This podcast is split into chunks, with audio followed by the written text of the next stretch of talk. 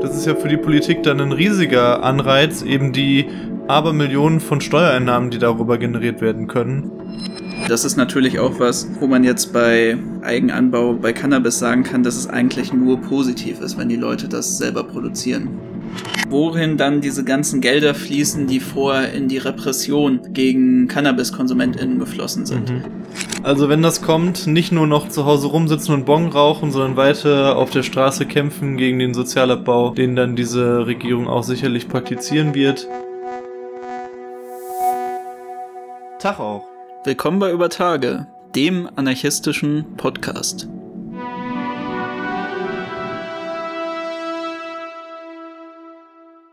Heute in der 46. Folge begrüßen wir euch aus unserer Pause, die wir mal eingelegt haben, vom Content Createn, wie man so schön sagt. Haben wir uns auch redlich verdient, würde ich sagen, nach dem intensiven Jahr, wie viel wir produziert haben. Und jetzt starten wir wieder durch. Wir fangen ganz seicht an, wir fangen ganz beruhigt an. Ich meine, wir leben immer noch in Babylon und das ist wirklich jetzt ein Thema, was, ja, man muss auch so ein Jahr mal ein bisschen entspannter starten. Und deswegen reden wir heute über Marihuana und über die Legalisierung dieses süßen Krauts.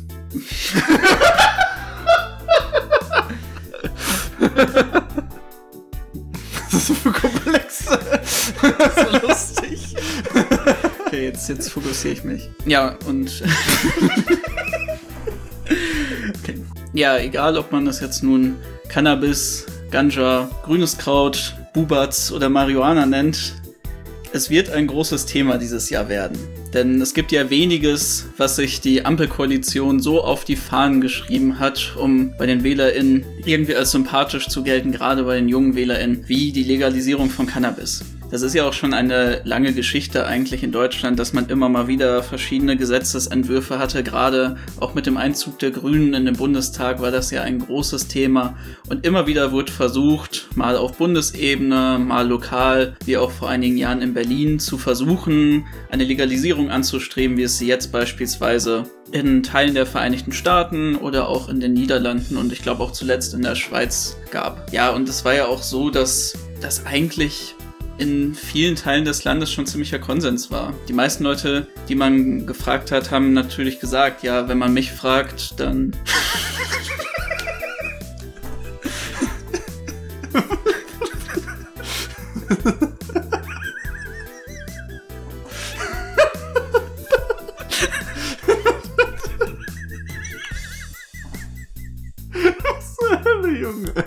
Sollte Cannabis eigentlich legal sein? Ja, für Joshua ist das irgendwie ein schwieriges Thema heute. ist ein bisschen, ein bisschen neben der Rolle. Ja, im Endeffekt war es ja auch so, dass eigentlich nur noch die erzkonservativen Kräfte um CSU und auch der Rechtsaußenflügel der CDU, jetzt mal abgesehen von der AfD, wirklich große Feinde der Legalisierung waren. Natürlich wollte lange sich niemand irgendwie mit diesem Schmuddelkind befassen und man wollte ja auch nicht die konservativen Kreise ganz verbrämen, aber im Endeffekt war es ja eigentlich schon gesellschaftlicher Konsens, dass Cannabis legal sein sollte. Das tut ja auch niemandem weh, ne? Eben. Es macht ja auch nicht süchtig wie das teufelsweißer Schnee. Und gerade in einem Land wie Deutschland war es ja auch recht offensichtlich, wenn man sich einfach anguckt, die Rate an Alkoholkonsum, Krankenhausaufenthalten wegen Alkohol und auch die ganze Verankerung von Drogen in der deutschen Gesellschaft, dass es eigentlich absurd ist, so diese Trennung bei einer Droge wie Cannabis aufzumachen, die viel geringeres schädliches Potenzial hat als Alkohol jetzt. Da war für viele ja genau dieser Widerspruch eigentlich recht offensichtlich. Alkohol kriegst du im Supermarkt und Cannabis nur illegal beim Dealer. Und ich glaube, das dann noch kombiniert mit einfach ja auch immer stärkeren Stimmen aus der Wirtschaft, war es eigentlich längst überfällig, dass dieses Gesetz so im Deutschen Bundestag vorgelegt und dann am Ende des Jahres ist es, glaube ich, auch umgesetzt wird. Dieses Intro wurde Ihnen präsentiert von Ich rauch mein Ganja den ganzen Tag. Hört auf jeden Fall mal rein, Leute. Ist ein guter Track zur heutigen Folge auch. Fasst das Thema auf jeden Fall nochmal gut zusammen. Wir haben ja auch schon eine Folge zum Thema Drogen gemacht. Da solltet ihr auf jeden Fall auch nochmal reinhören. Das ist nochmal so ein bisschen allgemeiner zu dem Thema, was wir persönlich auch äh, darüber denken und äh, wie wir das Ganze so allgemein sehen. Ja, in der heutigen Folge wollen wir dann auch zuerst so ein bisschen darauf eingehen, was bislang von dem Gesetzesvorschlag bekannt ist und wie wir das auch alles so einschätzen, wie das dann umgesetzt wird, weil vieles davon ist ja auch noch im Dunkeln und wird noch weiter behandelt. Und weiterhin wollen wir dann auch noch generell über die Abgabe von Drogen dann eben in einer kapitalistischen Gesellschaft sprechen und werden dann auch noch mal so ein bisschen das mit anderen kontrollierten Abgaben von Drogen vergleichen und zum Ende dann noch mal einfach ein allgemeineres Fazit darüber ziehen, was das so für die deutsche Gesellschaft bedeuten wird. Generell kann man auch noch dazu sagen, wir werden vermutlich, wenn das Gesetz dann auch wirklich so in Kraft tritt und die Legalisierung auch aktiv wird, werden wir dann auch noch mal weiter eine Folge dazu machen oder noch mal ein kleines Update geben, je nachdem, was darum dann geschieht, wo wir dann die aktuellen Geschehnisse dann noch mal behandeln werden. Ja, starten wir durch. Ich finde, es ist jetzt schon sehr offensichtlich, dass sich so der Markt auf diese Legalisierung vorbereitet und alles so ein bisschen darauf einschießt, sage ich mal. Es gibt ja jetzt unfassbar viele von so Cannabis bis Produkten schon von irgendwelchen, klar, so Hanfpullis und so weiter, das gab's schon immer und das war ja schon immer ein gewisser Markt, aber eher so nischig und jetzt gibt's so Bodylotions, alle möglichen, wie heißt das nochmal, das Zeug? Ja, im Endeffekt, was Marian da anspricht, geht es um eigentlich die Marktöffnung, die auch so ein bisschen durch CBD gekommen ist. Ja, CBD, ja, ja, ja. CBD ist ja so ein bisschen das Schwester-Cannabinoid, wenn man das so sagen kann, von THC, und ist eben der nicht psychoaktiv wirksame Stoff, der dann dem dann verschiedene Wirkungen zugeschrieben werden von ähm, Entspannung über antipsychotische Effekte bis hin zu tatsächlich dann auch über das Cannabinoid-System irgendwelche gesundheitsfördernden Wirkungen. CBD gab's eigentlich schon länger in Cannabis, was dann einfach mit einem geringeren THC-Gehalt gezüchtet wird. Das wurde jetzt so weit runtergeschraubt, dass man das dann auch legal in Deutschland verkaufen konnte. Wird aber nach dieser Nutzung vorher schon eben in den Cannabisblüten inzwischen zu jeglichem Ramsch verarbeitet. Mhm. Also da gab's ja wirklich dann alles von irgendwelchen diesen recht unwirksamen Tropfen bis hin zu, wie du schon angesprochen hast, irgendwelchen Bodylotions gegen Knieschmerzen, die sogar in der lokalen Fernsehzeitung, wo eigentlich sonst nur Treppenlifte äh, drin sind, äh, bei meinen Eltern beworben wird. Nicht über den Placebo-Effekt hinaus. Ich denke, auch bei diesem ganzen Phänomen, aber auch jetzt bei der künftigen Legalisierung steht, denke ich, wie in den meisten Entwicklungen Kapitalismus einfach die Gewinn Machung dieses Stoffes im Vordergrund. Das ist, denke ich, auch der Hauptgrund, warum überhaupt über die Legalisierung gesprochen wird. Das ist ja jetzt nicht, weil in erster Linie irgendwie die Leute sagen, ah ja, das ist irgendwie gut für die Menschen oder irgendwie schlecht, dass da die Leute kriminalisiert werden oder sonst irgendwas. Und es geht ja eigentlich darum, dass es ein gigantischer Markt ist, der da quasi dann eher in den Niederlanden stattfindet und dem einen dann hier dem deutschen Kapital sozusagen entgeht. Das ist schon der Hauptgrund. Ja, aber ähm, also zwei Sachen, die mir dazu einfach, ich stimme dir natürlich voll zu, aber ich glaube nicht, dass der Haupt-Cannabis-Markt über die Niederlande läuft, sondern das Geld, woran man hier wirklich, oder das, woran man hier wirklich Geld verliert, ist ja eigentlich die organisierte Kriminalität. Ja, gut, das stimmt. Ja. Und dazu kommen natürlich noch die unfassbaren Kosten, die für die Repression aufgewandt werden. Mhm. Wir reden ja da wirklich von gigantischen Summen, die für Bereitstellung von Polizeikräften ausgegeben werden, von der tatsächlichen Verfolgung, dann von den Großdealern, von den Leuten, die hier anbauen, aber dann auch eben die ganzen kleineren Beträge, die dann für Gerichtskosten aufgewandt werden ja. müssen, für Verfahren, die dann zumindest bei den kleinen Mengen eigentlich fast immer eingestellt werden. Das ist ja Geld, was im Endeffekt dem deutschen Staat wirklich nichts mhm. nützt. Im Endeffekt kann man sagen, natürlich geht's wie immer nur um das Geld, aber ich würde nicht sagen, dass es dann nur der Markt ist, der sich schon darauf gefreut hat, dass ja. das eröffnet wird. Auch nicht nur, nicht nur der Markt, sondern auch äh, einfach Steuereinnahmen. Das ist ja für die Politik dann ein riesiger Anreiz, eben die aber Millionen von Steuereinnahmen, die darüber generiert werden können. Das ist, denke ich, sehr relevant. Wie sieht denn gerade so der aktuelle Stand aus von dem, was wir da erwarten können, was die gesetzliche Regelungen angeht, dann für die Zukunft? Also was ich erstaunlich finde, ist, dass man da noch vergleichsweise wenig zu findet, aber Das, was wir jetzt so gehört haben und was wir bis jetzt so gelesen haben, war ja, dass die Abgabe eben über kontrollierte Geschäfte, ähnlich dem System der Coffeeshops, dann in den Niederlanden funktionieren soll. Nur, dass dann der Anbau deutlich äh, mehr geregelt ist als in den Niederlanden und es viel mehr lizenzierte Anbaupartner geben wird. Das ist ja jetzt auch so das, wo sich viele Betriebe eben darauf vorbereiten, die vorher schon beispielsweise CBD angebaut haben oder auch einfach nur Nutzhanf, die dann vermutlich dann da auch ins THC-Geschäft einsteigen werden. Ansonsten, zumindest von dem, was ich jetzt zuletzt gehört habe, wird es wohl so sein, dass es nicht die Legalisierung von Eigenanbau geben wird. Das, was ja in den Niederlanden, ich weiß jetzt nicht mehr genau, mit wie vielen Pflanzen erlaubt ist, wird es hier so nicht geben was auch markttechnisch natürlich für die großen Anbieter recht praktisch ist, weil es dann keine Eigenversorgung geben wird. Es gibt ja auch ähnliche Gesetze dann bezüglich Alkohol. Man kennt das vielleicht auch vor allem aus den Vereinigten Staaten, wo es die große Verfolgung dann auch von Schwarzbrennereien gab und es jetzt auch immer noch eine ziemliche Grauzone ist, bis illegalisiert, dass Leute zu Hause selber Alkohol brauen. Da weiß ich gar nicht, wie sich das hier in Deutschland bei verschiedenen Alkoholiker verhält. Es macht natürlich Sinn, wenn die Leute sich nicht selber versorgen können, so wie es vielleicht noch im 19. oder 20. Jahrhundert üblich war, müssen sie natürlich einfach in die Geschäfte gehen und dort einkaufen, was wiederum mehr Steuereinnahmen bedeutet.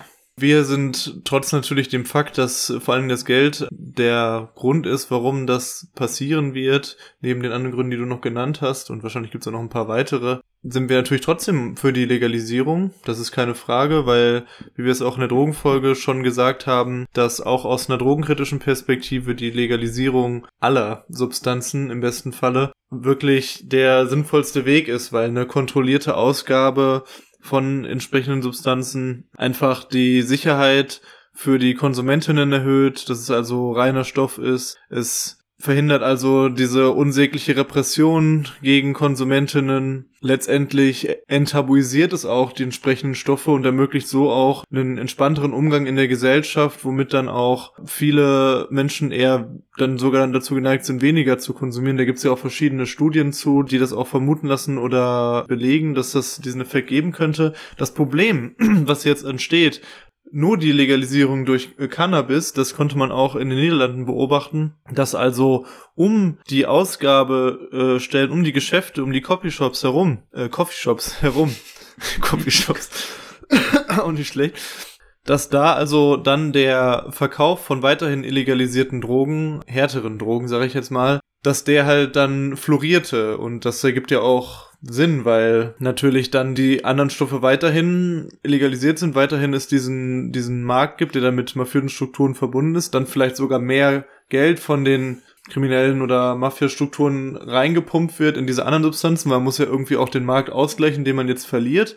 Und natürlich hat man dann auch um diese Stellen herum tendenziell eher die Leute, die offen sind für Drogenkonsum oder noch was Härteres suchen oder so. Und das ist also dann ein großes Problem. Also es ist bei weitem nicht so, wie das jetzt vielleicht oftmals von so pro Legalisierungskreisen, äh, Handverband und so weiter dargestellt wird, dass das jetzt alles dann heiter Sonnenschein ist und äh, wir auch jetzt alle unsere Tüten sind voll entspannt und bla bla bla, sondern natürlich entstehen auch ein paar neue Probleme dadurch und natürlich ist es ein sehr inkonsequentes Handeln, was nur ein Teil der Probleme lösen wird. Ja, was dann gerade in dem Fall auch mit der Illegalisierung von Eigenanbau dieses Problem eben aufgrund von Wunsch nach mehr Steuereinnahmen und Beugen eben gegenüber den Konzernen und dem Marktgeschehen dann auch verursacht. Mhm. Weil das ist natürlich auch was, wo man jetzt bei Eigenanbau bei Cannabis sagen kann, dass es eigentlich nur positiv ist, wenn die Leute das selber produzieren es ist natürlich nochmal eine Diskussion, die man sicherlich über andere Substanzen anders führen musste. Wir haben ja, glaube ich, auch in unserer Drogenfolge so ein bisschen darüber gesprochen, wie wir uns das vorstellen würden mit Drogen wie beispielsweise Crystal Meth oder Heroin. Das ist natürlich jetzt auch eine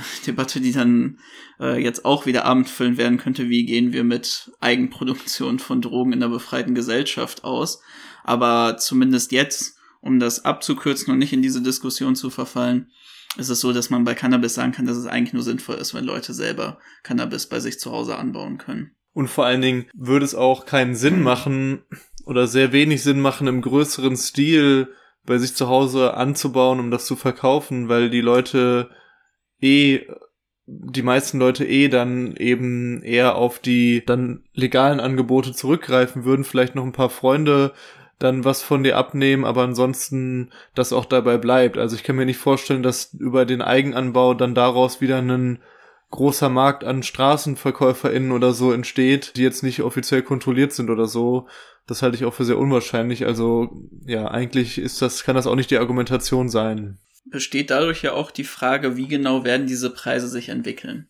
Weil es gibt ja zumindest aus den USA, also so hatte ich es da auch, als ich äh, selber da war, mitbekommen. Natürlich je nach Stadt und je nach Firma dann auch noch unterschiedliche Preise. Aber dort war es zumindest so, dass es sehr viele Leute gab, die aus ärmeren Familien stammten, die eben nicht das Cannabis dort dann geholt haben und stattdessen dann auf illegale Angebote zurückgegriffen haben, weil sie eben günstiger waren. Ja, okay. Und das ist natürlich mhm. was, was man jetzt auch wieder dadurch befeuert. Wir können es nicht sagen, das ist jetzt alles ziemlich viel Spekulatius, wie genau das dann da mit den Preisen am Ende ausschaut. Aber ich vermute zumindest, dass die Preise deutlich unter den aktuellen Straßen, äh, deutlich über den aktuellen Straßenpreisen liegen werden, dass dann dieser etablierte illegale Markt auch erstmal sehr langsam überhaupt ausgetrocknet werden kann, so wie das dann auch jetzt von der Ampel so verlautbart wurde. Und da ist es dann auch wieder so, dass natürlich die Ärmsten unter den KonsumentInnen dann wieder davon betroffen sind, dass sie eben dann das schlechtere und möglicherweise gestreckte Gras dann am Ende des Tages bekommen. Und da merkt man ja auch so ein bisschen, wo jetzt an den verschiedenen genannten Punkten, die wir aufgezählt haben, so eine Legalisierung eben in kapitalistischen Staaten an ihre Grenzen stößt. Und das sehen wir ja auch bei den aktuell legalisierten Substanzen. Und das sind ja eben vor allem Alkohol und Nikotin. Wir gehen da jetzt nicht so weit drauf ein. Es gibt natürlich auch noch andere legalisierte Substanzen, die unter bestimmten Gesetzen dann abgegeben werden, wie eben einfach Medikamente, die auch psychoaktiv wirken. Aber eigentlich macht es ja jetzt in dem Fall vor allem Sinn, sich dann eben auf Alkohol und Nikotin zu stützen, um diesen Vergleich eben zu ziehen. Ja, was ich einmal noch wichtig finde zu betonen, ist, dass natürlich Alkohol und Nikotin riesige Massenphänomene sind und halt nach wie vor einen, einen unfassbar großen Einfluss darauf haben, dass die Gesellschaft eben krank gemacht wird, dass die Gesellschaft süchtig gemacht wird, dass es Leuten halt aktiv schlechter geht und äh, sie verelenden. Natürlich äh, kann man jetzt sagen, dass Marihuana, da kann man sich jetzt natürlich auch wieder drüber streiten, über die Wirkung und so weiter, aber es ist es, denke ich, auch wichtig zu betonen, dass es trotzdem auch natürlich negative Wirkungen von und Nebenwirkungen von Marihuana gibt. Also zum speziell so auf ähm, die Psyche kann es halt ähm, einfach ähm, Einfluss nehmen, speziell auf Menschen, die eh schon ein bisschen labiler sind. Natürlich wird es auch von Marihuana weiterhin dann äh, Probleme geben und dass äh, diese ganzen Probleme lösen sich also ähm, nicht in Luft auf. Also es ist keine reine Frage der Legalisierung oder Illegalisierung von entsprechenden Substanzen, sondern natürlich eine gesamtgesellschaftliche Frage und in einem System, was also die Menschen so unfrei und ähm, in vieler Hinsicht auch unglücklich hält und wo das Leben also zum großen Teil daraus besteht, dass wir lohnarbeiten müssen und in Fremdbestimmung nicht unser Glück finden können, ist es natürlich auch klar, dass Drogen immer eine wichtige Rolle dabei spielen werden, sowohl was die Befriedung der Menschen angeht, als auch was auch einfach so den Ausgleich für, für die Massen angeht. Deswegen wird ja jetzt eine Legalisierung auch nicht dazu führen, dass das irgendwie so halb verschwindet oder so, sondern es wird weiterhin genauso aktuelles Phänomen bleiben, wie es auch jetzt ist. Nur eben in geordneteren Rahmen. Die negativen Effekte werden weiter abgefedert und eben vor allen Dingen die Kriminalisierung nimmt ab. Bei diesem wichtigen Thema, was du jetzt angesprochen hast, bezüglich auch negativen gesundheitlichen Folgen, gibt es ja auch sehr unterschiedliche Studien bezüglich des Ganzen. Mhm es kann auf jeden Fall sein, dass einfach durch die Zunahme von KonsumentInnen auch die Raten von eben psychischen Erkrankungen durch Cannabis steigen. Es gibt ja auch Studien in den USA, die aktuell darauf hinweisen. Genauso gibt es aber auch Studien, die einen Rückgang dann von Alkohol- oder Nikotinkonsum nachweisen. Und das ist jetzt auch wieder was, wo man in Deutschland dann vermutlich nicht genau sagen kann. Mhm. Und ich denke auch mal, dass das irgendwo in der Mitte sich dann einpendeln wird. Aber es ist natürlich eine Realität, die mit der Legalisierung von jeglichen Drogen im Kapitalismus so passieren wird, weil solange du, wie du schon gesagt hast, ein System hast, was psychische Erkrankungen produziert, wird es auch Leute geben, die dann beim Drogenkonsum eben negative psychische Folgen davon tragen werden. Also ist mir auch generell eine wichtige Sache, dass man das eher in so einer Systematik auch vom Kapitalismus sieht. Also ich habe halt oft das Gefühl, dass das, wenn man dann über Drogen redet, sehr individualistisch gesehen wird und, und so losgelöst von den Bedingungen, die also dieses System uns letztendlich schafft. Und deswegen war mir das nochmal wichtig zu sagen. Was ich auch nochmal ein spannendes äh, Thema finde, ist einfach, das wird so auch vom Stadtbild her und was es dann für Läden gibt und was es für Produkte gibt und so wird das auch einfach viel verändern. Das wird dann so ein, so ein bisschen so ein Bubble-Tea-Effekt vielleicht geben, wo dann plötzlich überall dann diese Copyshops aus dem Boden schießen und speziell am Anfang wird es, das war ja glaube ich auch in Niederlanden so, dass es am Anfang eine sehr starke Zunahme von Erstkonsumentinnen von Cannabis gibt, weil das natürlich, ist es dann legal, ist es dann möglich, einfach mal das auszuprobieren und dann wird das sicherlich auch einfach ganz auch auf eine gewisse Weise auch irgendwie ganz lustig sein, diesen Effekt so zu beobachten. Zum Beispiel bei Bubble Tea fand ich es auch ganz lustig, dass dann plötzlich über diese Geschäfte aus dem Boden stießen und alle Leute dann so Schlange vor diesen Läden standen. So ähnlich wird es wahrscheinlich auch bei Cannabis dann sein. Ja, aber, ja, also ich, ich freue mich auch darauf, das wird sicherlich in vieler Hinsicht ganz lustig. aber um nochmal tiefer darauf einzugehen, was du am Anfang angesprochen hast, es werden ja vor allem die ErstkonsumentInnen sein, die in der Illegalisierung diese Droge eben nicht konsumieren wollen. Ja, genau. Und das werden dann vor allem eben wahrscheinlich eher so unsere Elterngeneration sein, Leute zwischen 60 und 40 und jene, die vorher einfach wenig Kontakt dazu hatten und bei denen dann auf einmal im die Ober Boomer. im Ober ja die Boomer oder die die bei denen dann im oberbayerischen Dorf auf einmal neben der Kneipe dann äh, die Cannabis-Eck-Lokal aufmacht. ja. Wobei ich glaube schon, dass das primär ein, Phänomen der Großstädte sein wird, oder? ja, das ist halt schwer zu sagen. Wie gesagt, das ist ja auch alles, hängt davon ab, wie die Gesetzgebungen sind. Beispielsweise ja. in den Niederlanden gibt es ja auch viele Gesetze dazu, wo genau Coffeeshops überhaupt lokalisiert sein dürfen, wie nah sie sich an einer Schule befinden dürfen, was dann natürlich auch räumliche Probleme einfach erzeugt. Aber als Beispiel, ich habe ja mal an der Grenze zu den Niederlanden gewohnt und dort gibt es auch einige Städte, die 20, 30.000 Einwohner haben und in denen es dann an, neben der Dorfkneipe dann auch den Dorf Coffee Shop gibt mhm. mit einem ähnlichen Flair. Also das kann ich mir durchaus auch vorstellen, dass es das so geben wird. Was ich dann auch noch spannend finde, was wir ja auch am Anfang so ein bisschen angesprochen haben, ist, worin dann diese ganzen Gelder fließen, die vorher in die Repression gegen Cannabis-KonsumentInnen geflossen sind. Mhm. Also, das war und ja auch. die Steuereinnahmen. Genau, und die Steuereinnahmen. Das war ja auch so eine Sache, als dann eben die Prohibition beendet wurde. Da hatte man ja auch ein unfassbar, natürlich auch überforderten, aber auch durch die Entstehung dann von organisierter Kriminalität dort sehr aufgeblasenen Polizeiapparat. Prohibition, kannst du das nochmal kurz erklären für Ach so, HörerInnen? Die Prohibition, das war die Zeitspanne, in der in den Vereinigten Staaten im frühen 20. Jahrhundert Alkohol illegal wurde. Ja, und in dieser Zeit dann eben nach dem Ende des Ersten Weltkriegs von 1920 bis 1933 war Alkohol in den Vereinigten Staaten illegal und es entstand darum ein sehr, sehr großer illegaler Markt, weil man muss sich das vorstellen, Alkohol war vor absolute Volksdroge und die Leute hören nicht einfach nur wegen einem Gesetzesbeschluss, der nachträglich diese Substanz illegalisiert, einfach damit auf, sondern das war wirklich ein Kampf gegen Windmühlen, der da dort der dort gekämpft wurde und es war auch eigentlich ja so der Anfang von der klassischen amerikanischen Mafia, wie wir sie kennen, weil die dort unfassbar reich und mächtig wurde. Ja, aber das stimmt. Man muss sich dann eben vorstellen, dass äh, Cannabis macht ja heutzutage schon einen gar nicht unbedeutenden Teil von Kriminalisierung also aus. Neben so anderen Kleinstdelikten wie jetzt Schwarzfahren oder so, dann führt das natürlich dazu, dass einfach rapide die Kriminalitätsrate sinken wird, speziell in diesem Bereich von Beschaffungskriminalität und so weiter auch. Das ist auch eine interessante Entwicklung dann, die, die das Sighting wird. Ich kann mir kaum vorstellen, dass, dass es jetzt dazu führen wird, dass irgendwie der Polizeiapparat abgebaut wird. Das würde mich zumindest sehr überraschen in Deutschland jetzt. Aber es kann einfach dazu führen, dass einfach vielleicht Kräfte innerhalb der Repressionsbehörden frei werden, die sie dann wieder umnutzen können. Zum Beispiel in der Verfolgung von politischen Extremisten. Ja, generell könnte ich mir durchaus vorstellen, dass das einfach zu einer weiteren Befriedung von Deutschland allgemein führt. Jetzt mhm. in Bezugnahme einfach auf Konflikte von StaatsbürgerInnen mit dem Staat selber. Weil man darf ja nicht vergessen, dass Cannabis sehr, sehr oft auch einfach als Vorwand in verschiedenen Vierteln genutzt wurde, gerade in migrantischen und gerade in proletarischen Vierteln, um eben dort Kontrollen durchzuführen und auch sehr viele Polizeieinsätze einfach durch Cannabis-Delikte dann ausgelöst werden. Ja, und halt auch Befriedung tatsächlich von der Wirkung her. Weil jetzt ohne Scheiß, Cannabis ist ja, hat ja einfach eine, eine beruhigende Wirkung und so weiter. Das ist ja, ich will jetzt nicht die große. Du tust niemandem weh. Genau.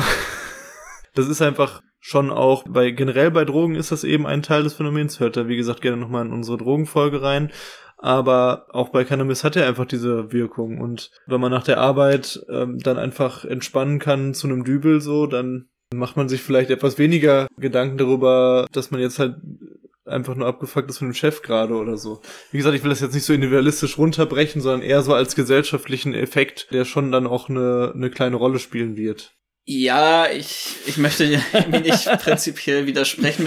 Also mir fällt es tatsächlich immer ein bisschen schwer, diese Argumentation, ohne dann, dass es irgendwelche guten Beispiele für mich gibt, wo man das dran festmachen kann, historisch oder irgendwelche, ja, irgendwelche Beobachtungen, die das tatsächlich für mich so dargestellt haben, mit dieser sedierenden Wirkung dann von der einen Droge mehr als von der anderen. Das schlägt für mich immer in so eine ähnliche Bresche wie dieses ganze, ja, wenn alle Halluzinogene nehmen, dann haben wir uns alle ganz lieb und dann wird auf einmal der Konzernchef aufhören, seine Angestellten auszubeuten. Ich weiß nicht, ob das tatsächlich so einen starken Effekt dann haben wird, dass das irgendwie wenn die Leute dann jetzt kiffen, anstatt Alkohol zu trinken nach der Arbeit, dass sie dann irgendwie befriedeter werden als vorher. Das finde ich immer schwer, das so gesamtgesellschaftlich zu sehen, weil ich habe auch schon sehr aggressive Leute auf Cannabis erlebt und mir fällt es einfach schwer, dann da so ein absolutes Statement abzugeben dazu.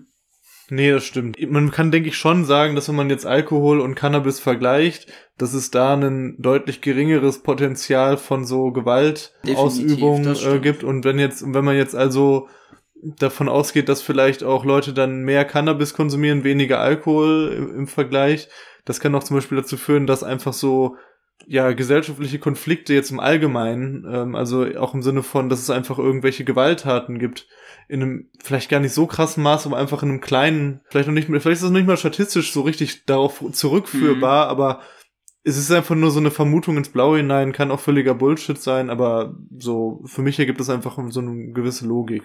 Das stimmt. Was man sicherlich auch im Vergleich von Alkohol nochmal so ein bisschen betrachten kann, ist dann die ganze Frage von, wie sehr wird Cannabis zu einem Lifestyle-Produkt? Hm, ja. Das ist ja jetzt so, dass in dem Gesetzesvorschlag, oder ich weiß gar nicht, ob es in dem Gesetzesvorschlag war oder ob es einfach nur von der Ampel so verkündet wurde, man will ja jetzt auch mit dem Eintreten von der Cannabis-Legalisierung auch eine weitere Einschränkung von eben Werbung für Alkohol, Nikotin und Cannabis dann gleichzeitig beschließen. Aktuell ist es ja so, dass Alkohol ein absolutes Lifestyle-Produkt ist nicht ganz so stark wie bei Nikotin, wo es eigentlich noch stärker ist, dass man die Wirkung der Droge gar nicht mehr bewirbt, sondern eigentlich nur noch wahlweise Freiheitsgefühl, wahlweise dann eine, ja, eine ruppige, noch alte Männlichkeit oder auch die Frau, die ganz frei dann an einem Sommerabend auf einem Dach sitzt. Da gibt es ja eigentlich für jeden, ja. für jeden coolen Lifestyle dann die richtige Zigarette. Und bei Alkohol ist es ja genauso, dass es immer wenig, immer weiter davon weggibt, zu sagen, ey, Alkohol ist schon eine ziemlich gute Sache, um zu entspannen oder sich auch einfach mal den Schädel wegzuhauen mhm. und mehr hin zu, ich stehe am Strand mit meinen Jungs und die Brandung oh ja, äh, peitscht und äh, genau, Jever. Oder ganz nah an der Natur und Bitburger trinken. Ja, so. Das ist natürlich auch die Sache, das wird jetzt mit der Legalisierung vermutlich ähnlich so sein, dass dann ein gewisses Branding um Cannabis einfach gebaut wird, wie es vor auch schon bei CBD war. Was dann vermutlich auch in die Richtung gehen wird. Von hier ist jetzt der, ja, der entspanntere und genüsslichere Konsument als bei Alkohol. Mhm das ist die Droge für alle ohne die schlechten Nebenwirkungen und alles ganz entspannt. Und jetzt mal auch ohne Scheiß, cool. das ist ja auch voll die interessante Sache, wird das ja auch werden. Wenn also Cannabis ein Produkt wird, das im Kapitalismus verankert ist und dann beworben wird und so weiter, dann wird das ja auch einfach ganz viel verändern von dem, was Cannabis vorher auch war in den Augen vieler. Also wo es dann heutzutage eben noch viel diese,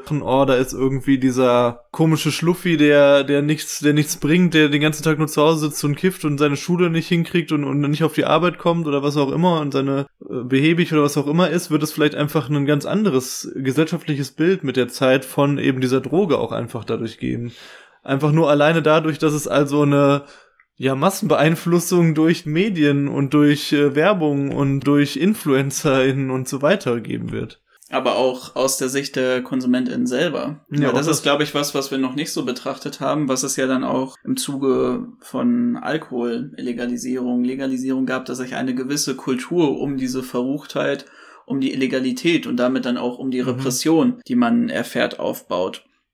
Und man kann ja nicht von der Hand weisen, dass Cannabis nun mal auch gewissermaßen ein subkulturelles und gegengesellschaftliches Phänomen ja. für lange Zeit war und da auch eine starke Verankerung hatte. Und das hatten wir auch gerade schon so ein bisschen mit der Repression in migrantischen und proletarischen Vierteln angesprochen. Für viele Leute eigentlich auch diese Gegnerschaft mit dem Staat, mit der Polizei begründet hat, weil sie einfach in ihrem Konsum eingeschränkt werden. Und das ist ja dann auch wieder etwas, was in dieser vorherigen Subkultur um Cannabis dann so wegfällt. Da wird es tatsächlich einfach Kreise geben, die sich in Gegnerschaft zur Polizei gesehen haben, eben vor allen Dingen über ihren Konsum begründet und die jetzt, wenn das legalisiert wird, einfach damit aufhören. Also es ja. wird sicherlich geben. Also ich denke mir zum Beispiel, ah, wie heißt der Rapper nochmal? Herzog. Genau. Wir, wir, wir, also ein Rapper, den wir, den wir so halb spaßhaft verfolgen, ist Herzog. Der ist ja so mit äh, PTK, den wir gut finden, vom, äh, in einer Rap-Crew zusammen. Und äh, Herzog ist halt im Prinzip so Drogenrapper. Ja, vor allen Dingen eigentlich Cannabis, bringt auch sein eigenes Zeug da in Holland raus und so. Und, äh, wenn ihr euch da mal Videos anguckt, da geht's halt eben vor allen Dingen darum, dass er eben der krasse Grasdealer ist, der irgendwie sein Zeug, bla bla bla und so. Und ähm, für den fällt ja so im Prinzip 90 Prozent seiner Existenzberechtigung mit diesem Tag halt einfach weg. Ja, außer er macht jetzt so Cannabis Lifestyle Web von ja, es ist legal und ich kiffe jetzt den ganzen Tag zu Hause, aber ich werde nicht mehr von der Polizei dafür verfolgt. Ja, okay, toll. Aber das ist dann ein bisschen weniger spannend, als äh, ich sitze irgendwie ja in meinem, meinem, illegalen Hinterraum und äh, dann stürmt die Polizei bei einer Razzia rein oder so, ne? ja. Ja, also wie ihr merkt, werden da wahrscheinlich ziemlich viele spannende Fragen nochmal mit der Legalisierung dann aufgeworfen und ihr habt vielleicht auch gemerkt, es war da, glaube ich, jetzt auch vieles, auch in unserem Vergleich mit Alkohol, ein wenig durcheinander, aber das passt ja eigentlich ganz gut heute zu dem Thema. Na und jetzt zum Ende wollen wir nochmal so ein kleines Fazit zu dem ganzen Vorhergesagten ziehen. Ja, ich denke, es ist auf jeden Fall herausgekommen aus unserem Gespräch, dass es ein relativ großes gesellschaftliches Ereignis wird, was einiges nochmal umwerfen wird, was einiges verändern wird und was spürbar für eigentlich alle Menschen in diesem Land sein wird, wenn es kommt. Ich denke, es ist nicht annähernd so vergleichbar, wie wenn es jetzt zum Beispiel eine Entkriminalisierung von Schwarzfahren geben würde, weil das einfach nochmal viel mehr Menschen betrifft und auch, also wenn man dann zum Beispiel den, den, den Nahverkehr irgendwie kostenlos machen würde, dann wäre es also was, was alle Menschen sofort und so krasse Auswirkungen auf die gesamte Gesellschaft hätte. Ähm, das ist, denke ich, da, damit zum Beispiel nicht vergleichbar. Für uns persönlich ist ja auch die Legalisierung von Cannabis relativ egal von, also ich weiß ja nicht, und du wirst vielleicht nochmal da in, dann auch einen Kiffen gehen, aber relativ egal. Relativ egal. Bei mir ist es vollkommen egal. Bei dir ist es halt so, relativ egal. Natürlich hat man auch Freunde, die dann eben das äh, verstärkt nutzen würden. Insofern ist das natürlich auch für einen persönlich relevant, aber jetzt nicht so relevant wie, okay, ich könnte immer umsonst äh, Bahn fahren oder so. Aber dennoch denke ich, eine spannende Entwicklung, auch tendenziell eher eine positive Entwicklung natürlich, aber jetzt auch nicht, so man jetzt irgendwie den Grünen halt mega in den Arsch kriechen muss, nur weil sie halt irgendwie eine völlig überfällige Entwicklung, die eigentlich schon seit so vielen Jahren ansteht, ja, wo man sich ja nicht fragt, warum, warum eigentlich nicht so? Also was gibt's überhaupt noch für Argumentationsmuster dahinter? Ja, im Endeffekt hast du ja auch dann alles schon gesagt.